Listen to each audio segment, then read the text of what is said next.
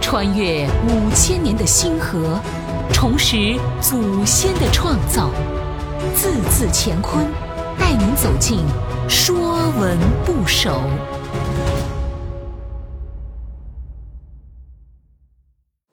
《说文不首》舟，舟就是船。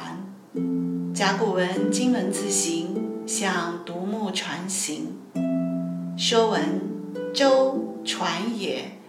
古者共鼓或敌，枯木为舟，偃木为楫，以寄不通。象形：凡舟之属，皆从舟。舟和船同义。只是各个地方的叫法不同。方言卷九，舟，自关而西，谓之船；自关而东，或谓之舟。古者共鼓或笛，枯木为舟，偃木为楫，以寄不通。共鼓和或笛是皇帝手下的名臣。他们教民造屋，制造生产工具，枯木为舟，就是把木头挖空做船；眼目为楫，就是把木削作桨。船的出现，开拓了水上交通，可以去到以前去不到的地方，所以以寄不通。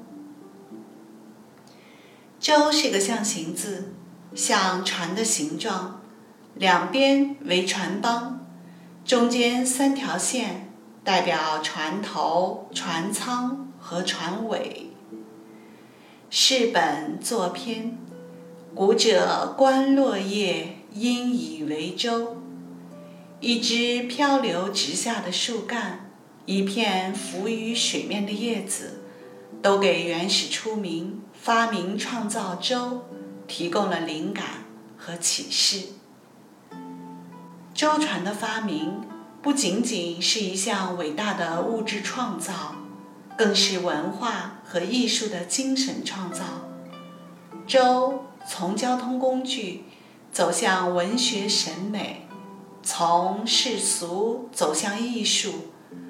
饱蘸着文人们的家园之思、离别之情、孤独之感、归隐之向和圆寂之求。李白：“两岸猿声啼不住，轻舟已过万重山。”刘禹锡：“沉舟侧畔千帆过，病树前头万木春。”柳宗元：“孤舟蓑笠翁，独钓寒江雪。”这些都表达了诗人不同的心境。舟做动词，表示乘船、行船渡水。《诗经》背风古风，就其深矣，方知舟之。意思是。随水深浅，栖于必渡。颠至，又有流沙河，不可以舟，人马皆徒涉。